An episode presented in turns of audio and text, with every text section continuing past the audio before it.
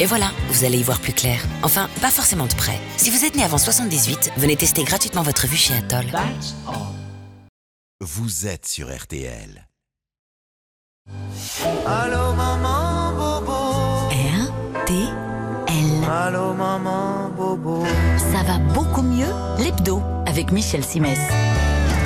Chers amis des DM, chers amis du dimanche matin, il est temps de se lever. Ravi de vous retrouver pour euh, l'hebdo avec euh, Emma Stra, Christophe Brun et Patrice Romden. Bonjour à tous les trois. Bonjour Michel. Patrice, ce matin, on se penche sur l'une des bases de l'hygiène corporelle. La douche. Parce que la douche, figurez-vous que c'est tout un art. Il ne faut pas faire n'importe quoi quand on passe sous le pommeau. Ça n'est pas une contrepétrie, non, non. Emma, vous vous posez une question de bonne pratique aujourd'hui. Quand dois-je me rendre ou amener mon enfant chez le médecin ou aux urgences Et je vais essayer, on va essayer avec vous d'y répondre. Christophe. Vous me faites peur, hein Au comme ça On l'associe souvent au sport, les supporters l'adorent. Il paraît que les sportifs se jettent dessus lors des troisièmes mi-temps. Elles sont blondes, elles sont brunes, elles sont rousses. Ce matin, on parle de la bière, bien sûr, et de l'alcool et du sport. Un mariage pas terrible. Ça va beaucoup mieux avec Michel Simès. L'hebdo.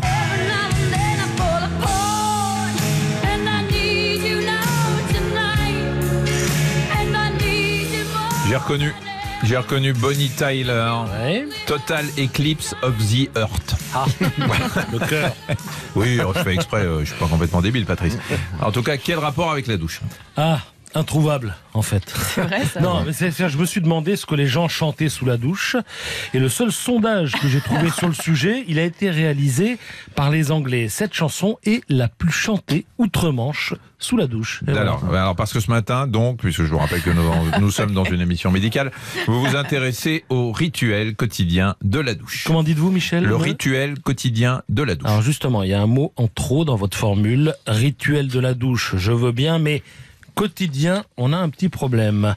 Car j'ai sous les yeux un sondage qui date de 2015, un sondage dans lequel je vois que, tenez-vous bien, 57% des Français se douchent tous les jours. 24% un jour sur deux.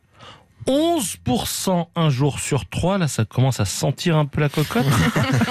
Et attendez, 8% se lavent moins souvent. Alors si vous êtes fâché avec votre salle de bain, ce serait peut-être euh, pas mal de changer vos habitudes. Non seulement c'est mauvais pour la santé, mais en plus ça débouche euh, souvent sur des relations sociales tendues. C'est-à-dire qu'il ne faut pas vous étonner, euh, si vous n'êtes pas propre, de faire le vide autour de vous, que ce soit d'ailleurs dans la vie professionnelle ou la vie personnelle. Alors, on va dire oui à la douche quotidienne, mais il y a un autre écueil, pas trop d'hygiène quand même. Ouais, c'est-à-dire que la douche, c'est tout un art. Hein. Trop, c'est trop, et trop peu, c'est pas assez. Il faut quand même se rendre compte que quand vous vous douchez, vous vous occupez du plus grand organe du corps humain. Oui, c'est la, la peau, hein, parce qu'on oui. l'oublie, mais la peau, c'est pas qu'une enveloppe, c'est un organe, euh, c'est le plus grand organe du corps humain, effectivement, entre 1,5 et 2 mètres carrés. Euh, si vous enlevez tout, ça fait 3 à 5 kilos quand même, avec euh, une épaisseur et surtout une vulnérabilité qui va varier en fonction de l'endroit où on se trouve. Alors, la peau est quand même plus fragile du côté des parties intimes que du côté du talon. hein. Là, on est d'accord. Vous en déduirez que toutes les parties du corps ne doivent pas être traitées de la même manière à l'heure de la douche. Donc, on va prendre toutes les zones du corps, hein, une par une, et puis on va voir euh, qui a besoin de quoi. quoi. Ah, on va commencer, on va aller de haut en bas. Alors tout en haut, vous avez les cheveux, deux shampoings par semaine maximum, et choisissez un shampoing doux pour le visage. Alors excusez-moi là déjà pour les cheveux, euh, moi je suis moi qui fais du, du deux roues toute la journée à Paris. Si je me si je me, me une fois toutes les combien vous dites? Deux- Tous les deux par semaine. Deux par semaine, mais je, vous me regardez même plus quoi. Alors, Je- dans ce cas, j'ai de un- l'huile qui, qui goûte sur mes chemises. Dans ce cas, vous prenez un shampoing extrêmement Pourquoi doux. Bah parce que ça, le, quand vous portez un casque toute la journée, c'est terrible parce que ça graisse graisse les cheveux. Et c'est ça- pas à l'intérieur du casque qu'il faudrait laver du coup? Oh bah je vous en prie. Non, mais vous savez, vous savez qu'il y a des. Vous savez ce qu'on met sous la douche là? C'est quoi? Des Des trucs pour protéger les cheveux. oui. Oui, oui. Ah oui Comment Charlotte, Char- ah oui. Charlotte. Ah, vous voulez pas que je mette un filet pour dormir oui, aussi sur la tête Ah, le euh, problème, c'est que vous après serez les ridicule. bigoudis Ah, Vous serez ridicule, Michel. mais vous serez protégé. Eh ouais. Alors bon, alors les bah, euh, shampoing shampoing. deux fois par semaine. hein. Après, au-delà, vous risquez d'abîmer d'abîmer la peau. Pour le visage, pas de savon, pas de gel, de l'eau, rien que de l'eau. Viennent ensuite les aisselles. Alors les aisselles, il n'y a pas à tortiller. Lavage quotidien avec savon ou gel. La même chose pour les fesses et les parties intimes à l'eau chaude et quand vous approchez des muqueuses, évidemment, vous évitez le savon. Alors, avec la, la peau, euh, Patrice, euh, on parle beaucoup de pH. hein. Le pH, c'est, euh, ça traduit, c'est une mesure, hein, ça traduit l'acidité de la peau. Il doit tourner autour de 5, euh, donc il est plutôt acide. hein. Le problème, c'est que pas mal de savons font grimper le pH en flèche. D'où l'intérêt d'utiliser des produits lavants sans colorant. Sans parfum, sans conservateur et ayant donc un pH proche de celui de la peau, un pH qui tourne autour de 5, vous l'avez dit, et vous appliquez ça à la main. C'est-à-dire qu'au pire, vous utilisez une fleur de douche, mais oubliez le gant de toilette parce que les mailles sont resserrées et ça en fait un réservoir de mauvaises bactéries. Le gant de souviens, toilette. mais moi je me servais du gant de toilette quand j'étais euh, quand j'étais petit, mais euh, ça a disparu. Ça, c'est Ben, comme les mouchoirs en tissu, non? Là, ça existe encore, mais Ah il faut ouais. pas, il faut pas, il faut pas. Alors je résume, un lavage trop agressif avec des produits trop décapants, c'est contre-productif. Euh, être propre, eh ben, on n'a pas besoin d'être stérile non plus. se laver, ce n'est pas procéder à un récurage complet. Surtout pas, parce que quand on se lave, on se débarrasse de la saleté, mais on se débarrasse aussi de certains micro-organismes qui vivent sur l'épiderme et le protègent contre les infections. Ces micro-organismes, ce sont en général des bactéries, des virus, des champignons, mais ce sont nos petits copains. Ils forment ce qu'on appelle le microbiome cutané. Et alors, ces micro-organismes bossent H24. hein. Quand vous cicatrisez, c'est grâce à eux. Ils sont donc utiles. Le problème, c'est que quand vous vous lavez, vous en perdez les trois quarts et le microbiome met alors 8 heures au minimum hein, pour se reconstituer. Donc, vous avez compris, si vous vous lavez trop souvent et trop énergiquement, eh bien, vous empêchez le microbiome de se reconstituer et vous êtes moins protégé. J'ai une petite devinette Oui. pour finir. Euh, vous savez quelle est la durée moyenne d'une douche? Euh... 5 minutes. 5 Ouais. à ma droite. Euh, Moi, je dirais, je dirais, je dirais Moi, je Ah, plus que ça, plus que ça. Je il sais faut- plus C'est trop long. disait. Moi, c'est 10 minutes, 12 Douche comprises. ouais. Euh, non, non, mais Bon. plutôt 10, mais c'est trop long. ah, vous êtes pas mal, c'est Ouais. 9 minutes. Ouais, 9 voilà. minutes. 9 tout minutes sous la douche. Euh, docteur Mostefa Rafa, bonjour. Bonjour. Vous êtes dermatologue à Paris. Vous avez entendu ce qu'a dit Christophe. Est-ce que le, le- ce sondage là qui montre que plus de la moitié des Français ne prend qu'une douche par deux jours, trois jours, voire plus, voire moins, est inquiétant ou pas finalement? Pas du tout. Il n'est pas inquiétant. Moi, je suis pour les douches tous les deux jours. Il est déconseillé de se doucher tous les jours. D'une part, on attaque le microbiome en se lavant tous les jours. Et d'autre part, euh, pareil, on agresse la peau en éliminant le, le, le film hydrolipidique qui protège aussi la peau. Et à force de se laver, ce film est détruit et la peau, elle est agressée par tous les facteurs euh, externes. Patrice Euh, Est-ce que vous dites qu'il ne faut pas prendre de douche tous les jours ou ne pas se laver tous les jours? Parce qu'on peut aussi faire une toilette. C'est différent. La toilette, elle est conseillée tous les jours. Elle est conseillée pour la région génitale, les fesses, les plis. On a intérêt à se laver, à, à- à laver ça tous les jours. En revanche, prendre une douche comme on le fait, comme ils font, euh, d'après le sondage, c'est 57%, ce que Oui. j'ai entendu. Oui, Oui, oui. 57. Ça, ça c'est pas bon. Ça, c'est agressif pour la peau. Ça, c'est se doucher avec un gel douche ou un savon. Ça, c'est pas bon tous les jours. L'idéal, c'est se doucher tous les deux jours et tous les jours, c'est une toilette pour les zones intimes et les plis. J'en connais des enfants qui vont être contents. On vous écoute. Oh, Emma. Qu'est-ce que vous conseillez aux personnes qui souffrent d'eczéma ou de sécheresse de la peau, mais particulièrement d'eczéma? Eh ben, c'est pour ça j'allais venir. Se laver trop, on voit une ascension des chiffres d'eczéma atopique chez les enfants et un des facteurs parce qu'on est trop propre. On se lave tout le temps. Et c'est une agression en permanence de la peau, une agression au microbiome, et c'est ça qui engendre un peu l'eczéma atopique. C'est un des facteurs. Les gens qui ont de l'eczéma atopique ou qui ont une atopie mais sans manifestation cutanée, c'est-à-dire ils ont que de la sécheresse cut- cutanée, moi je les conseille de se laver deux à trois fois par semaine, pas plus. Christophe. Euh, je, je vous entends sur la fréquence, mais alors, et les gens qui transpirent beaucoup et tous les jours euh, Il faudrait juste se laver les parties intimes et sous les aisselles, comme disait Patrice, et se rincer à l'eau. Et quelquefois, quand on a beaucoup transpiré, c'est pas, on Oui, a encore euh, des odeurs. Il y a une question de, de saison aussi où on a Ah des oui. épisodes de calicule de plus en plus nombreux et puis quand on fait du sport par exemple Bien tous sûr, les jours. bien sûr. On peut, utiliser actuellement, il existe surtout sur le marché en parapharmacie ou en pharmacie, il existe des produits avec moins de substances agressives, moins de colorants, moins de parfums, qui sont moins agressifs. Et on conseille aux gens qui font du sport de se laver avec ça parce que après la douche, ces produits-là laissent un film protecteur et rétablit un petit, un petit équilibre au niveau de la peau comme une couche d'hydratation. Donc ça permet à la peau de ne pas se dessécher, de ne pas s'altérer. Sans donner de marque, docteur, euh, quand on va chez le pharmacien ou en parapharmacie, on, on demande quoi comme type de produit, de, de savon, de gel? Il y a, selon la peau, hein, la- le gel douche ou le savon ou le- l'huile lavante, c'est selon la peau. Par exemple, les peaux atopiques et les peaux sèches avec tendance d'eczéma ou non, on va euh, virer plus vers les huiles lavantes actuellement qui existent depuis 5 ans, 6 ans, vers les pains dermatologiques aussi, vers les savons sur gras, vers les crèmes lavantes. Donc c'est vraiment des produits doux. Tous les labos font maintenant dans leur gamme de, pour, pour le nettoyage, ils font ces, ces gammes-là. Et quand on n'a pas d'eczéma?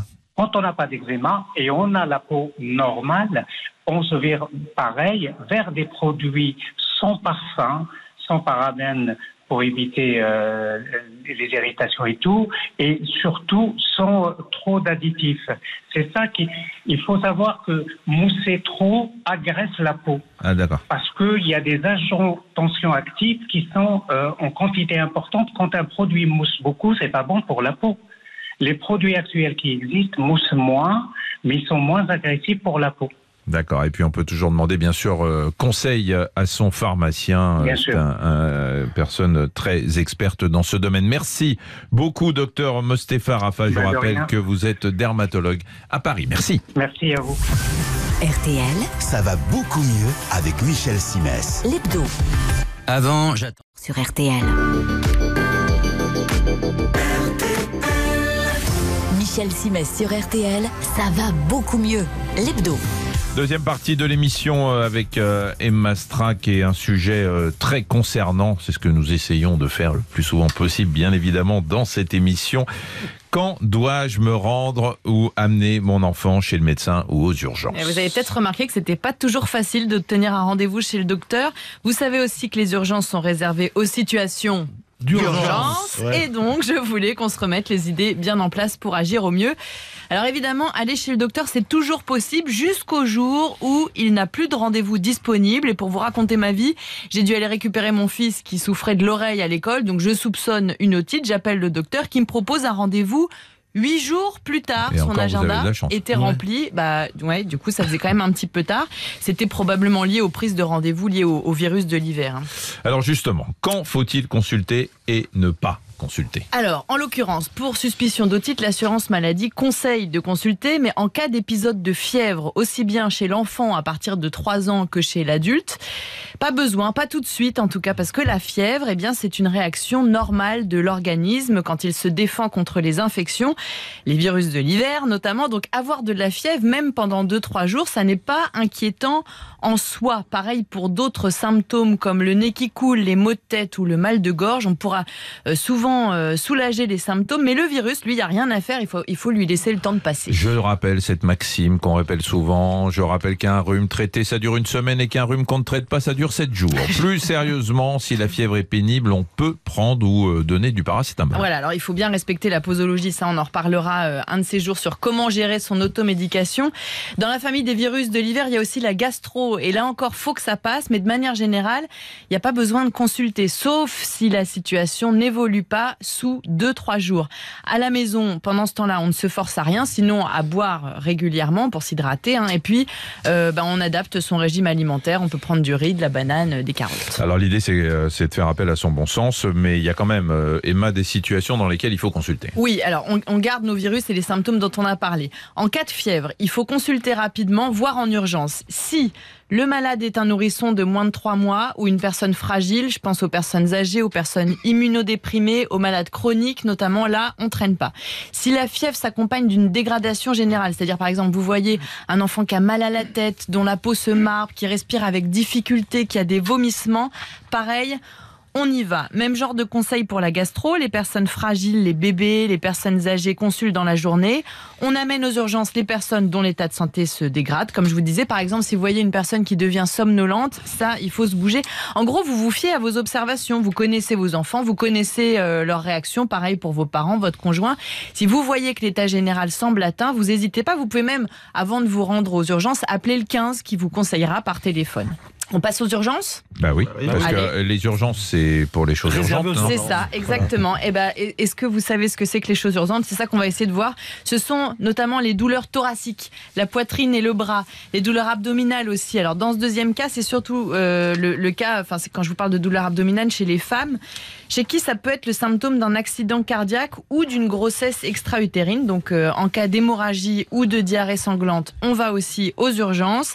Tout, tout ce qui vous semble complètement euh, anormal ou improbable, les paralysies soudaines, même partielles, ça, ça évoque l'AVC, les brûlures importantes, électrocution, difficulté à respirer, des très violents maux de tête hein, quand c'est inhabituel. On y va aussi en cas d'accident de la circulation, même si on a l'impression que tout va bien, en cas de chute ou d'ingestion de produits dangereux, en cas de gonflement allergique soudain, de douleur aiguë. On ne peut pas citer toutes les situations, mais voyez bien qu'elles sont inhabituelles. Si vous avez un doute, je rappelle les numéros d'urgence, c'est le 15 pour le SAMU, le 18 pour le- les pompiers, le 112 c'est le numéro européen. Et puis je parlais des injections de produits toxiques. Vous pouvez dès maintenant noter le numéro du centre antipoison euh, qui est proche de chez vous. Vous le trouverez sur internet sur un pense-bête. Comme ça, ce sera plus facile de l'appeler en cas de besoin, parce que c'est pas toujours très simple à trouver. Merci pour toutes ces précisions, Emma. Michel Simès sur RTL, ça va beaucoup mieux. L'hebdo. Alors nos auditeurs euh, nous écrivent ou nous envoient des messages sur le répondeur euh, sur euh, le 3210 ou sur le site rtl.fr sur la page de l'émission ça va beaucoup mieux l'hebdo et on a reçu une question. Bonjour docteur, une question sur le lait et le cancer de la prostate. Il paraît qu'il y a un lien entre la consommation excessive de lait et le cancer de la prostate. J'ai fait une recherche sur Internet, je n'ai trouvé que des dossiers qui datent un peu.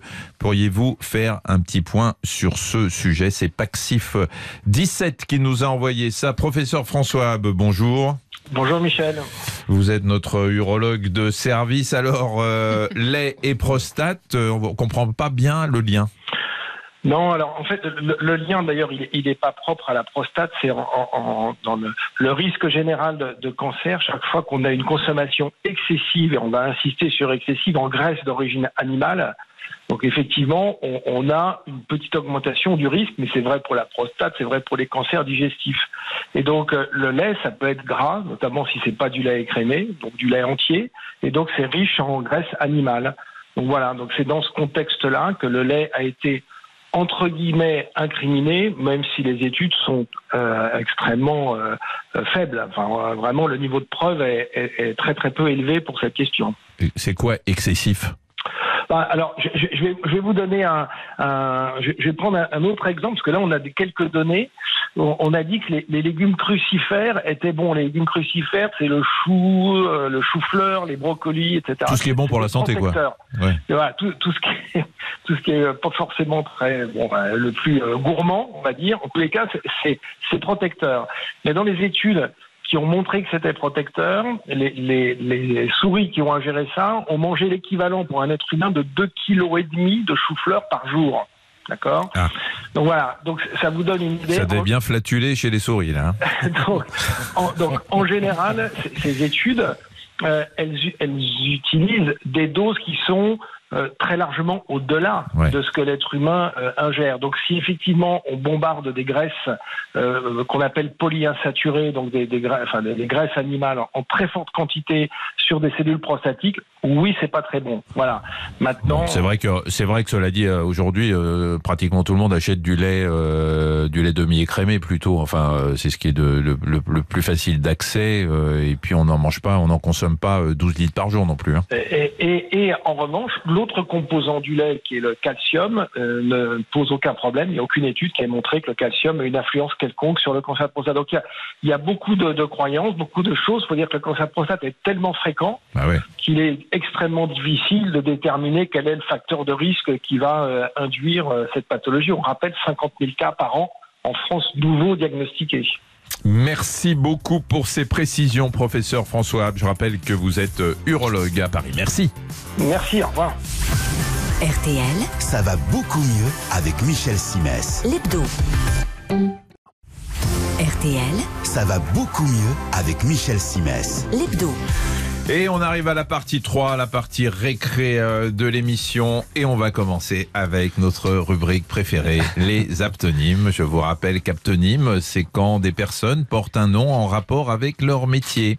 Et donc, cette semaine, nous Il allons... rit déjà. Il, il- il est content de lui. Oui, il est assez content. Il est assez content de lui. On va prendre en ligne euh, Isabelle.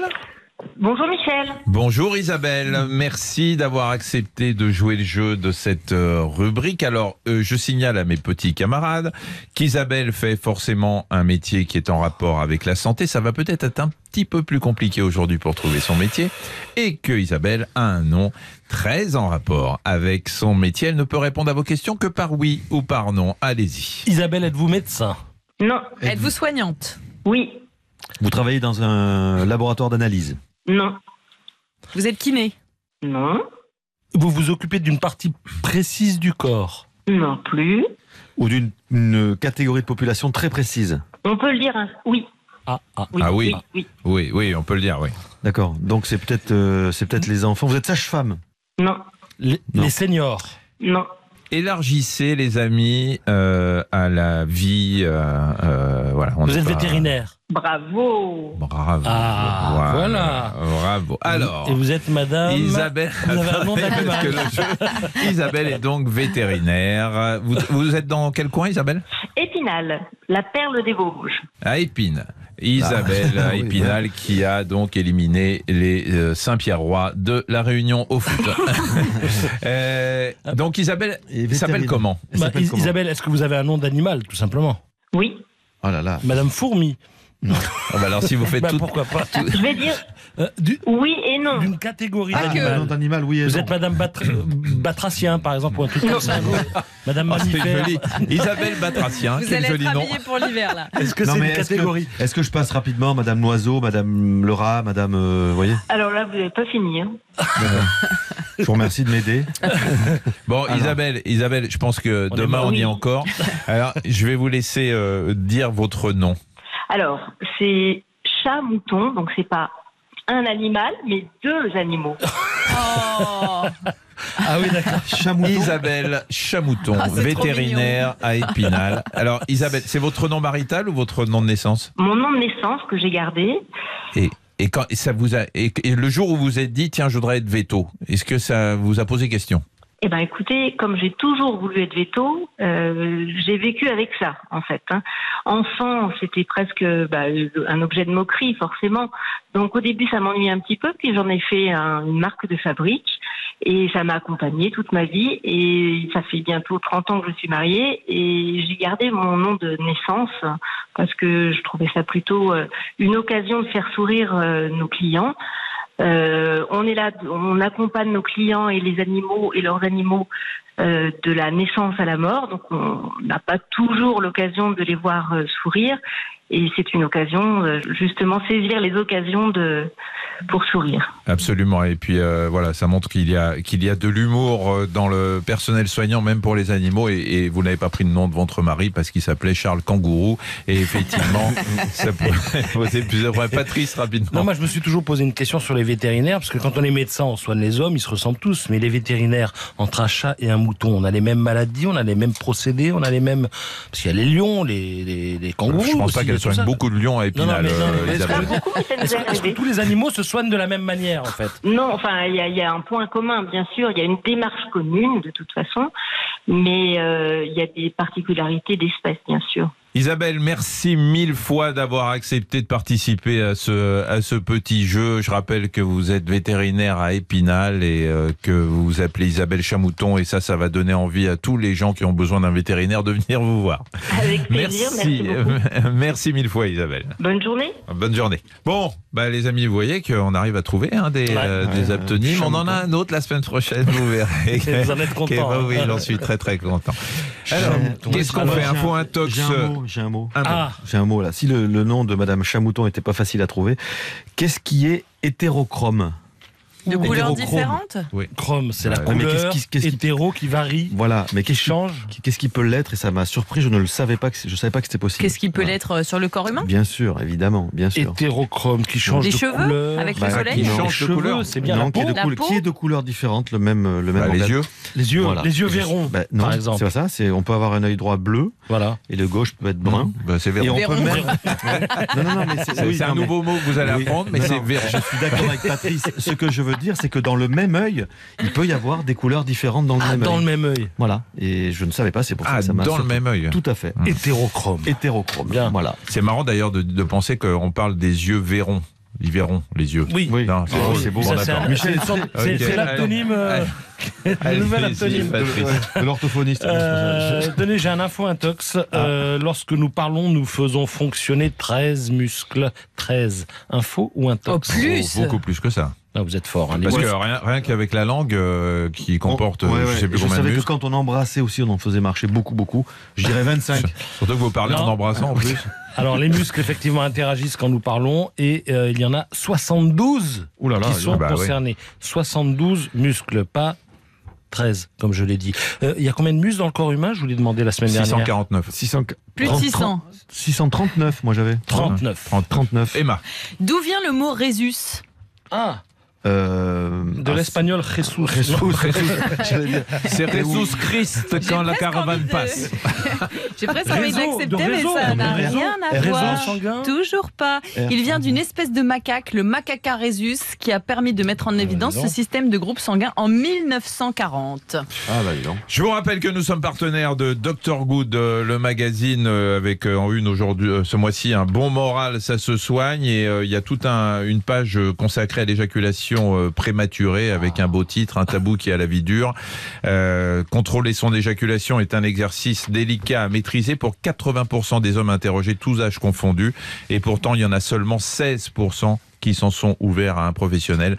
Si vous êtes touché par euh, ce genre de, de problème, il faut aller en parler à un médecin. Gardez ça pour vous, ne sert à rien. RTL, Ça va beaucoup mieux avec Michel Simès. l'hebdo. Michel Simès sur RTL, ça va beaucoup mieux. L'hebdo. Et partie 4 de l'émission, la partie sportive avec coach Cricri. Qu'est-ce qu'il a Dites-moi que c'est pour vrai. On peut pas boire une petite bière après le sport? Bah, je suis assez partagé. Ce qui est certain, c'est que si vous faites du sport régulièrement en buvant de l'alcool, il y a de l'alcool dans la bière, vous risquez d'altérer votre récupération premièrement. Et ensuite, euh, on sait que, en même temps, je dirais, euh, comme dirait l'autre, on sait que consommer modérément la bière est diurétique. Elle favorise un bon travail des reins et donc une bonne élimination des toxines de l'effort. Certains sportifs pro le savent. Il paraît qu'ils en boivent même en cas de contrôle Mhm. antidopage.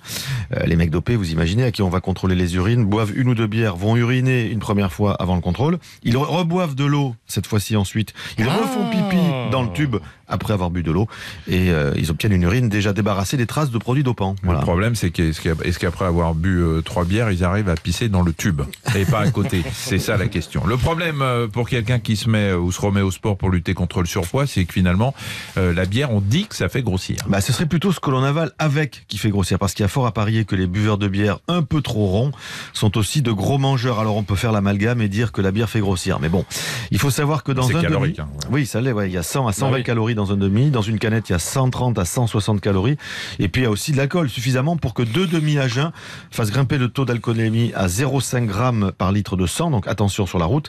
Il faut aussi préciser que la bière peut faire gonfler à cause du gaz carbonique qu'elle contient. Je vous la déconseille si vous souffrez donc d'aérophagie ou de reflux gastrique. Ou si vous allez prendre l'avion. Ou si vous allez Parce que si vous prenez dans, euh, dans la salle d'embarquement une Oui. bière et que vous prenez l'avion, eh ben vous n'avez pas fini d'avoir des dilatations, euh, Voilà. euh, Et de, de vous pas, faire- pas que de l'estomac, je et peux vous vous dire, hein, et de vous fâcher avec les voisins. Voilà, c'est ça. Et on a aussi dit d'ailleurs que la bière contrarie la digestion, ça n'est pas faux. Mais si vous vous sentez lourd après avoir bu quelques bières, c'est tout simplement parce que votre système digestif tolère mal l'alcool en général, en fait. Voilà.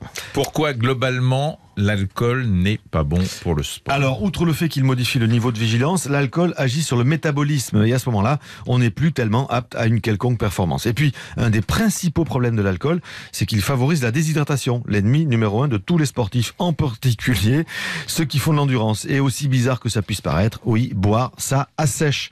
Alors, il ne s'agit pas non plus de mener une vie d'ascète, hein, Michel, vous faisiez référence dans votre, dans votre lancement, en bannissant l'alcool. Le mieux, c'est de ne consommer modérément, évidemment, de l'alcool que le soir, histoire de se laisser la nuit pour pouvoir l'éliminer. Le reste du temps, la journée, pensez à vous tourner vers les boissons que vous boudez le reste de l'année, comme l'été, les infusions, Emma en avait parlé. Même froid d'ailleurs, c'est très bon. Et l'eau, bien sûr, beaucoup d'eau, surtout si la veille vous avez bu euh, quelques bières et si vous avez forcé un peu sur l'alcool. Alors Christophe, c'est bien euh, tout ça, mais les sportifs de haut niveau boivent quand même quelques bières après leur match ou leur course. Non, alors je rappelle à ceux qui ne sauraient pas que vous avez été un grand rugbyman. rarement sélectionné au 15 de France. Jamais. Rarement, Jamais. voire jamais. Voilà, mais que les troisième mi-temps, la bière, ça y va. Cool à faux. Et puis j'espère d'ailleurs, c'est un très bon exemple, que ce soir ils auront l'occasion d'en boire quelques-unes. Le 15 de France joue contre l'Angleterre cet après-midi à 15h15 quand même. Ben, on y va. Voilà, et on y va On y d'ailleurs. va, ouais, on y va pour voir s'ils ont besoin d'un petit conseil médical avant d'entrer sur le terrain ou si en cas de traumatisme, Ouais, voilà. je ne peux pas intervenir Et directement vous- sur la pelouse. Vous serez bien reçu, Michel, évidemment. Mais doucement quand même, ils boiront quelques bières, j'espère, ce soir. Euh, parce qu'à l'inverse d'autres fois, que- quand le sport était encore amateur et le rugby l'était, demain à Marcoussis, hein, c'est le QG de l'équipe de France, il y aura au mieux récupération, au pire entraînement pur et dur, surtout si on perd. Donc s'ils ont bu la veille, c'est quand même pas terrible. Moi, je vous parie un demi qu'on va gagner. Allez, je sais pas pourquoi. Allez, tenu. pari tenu.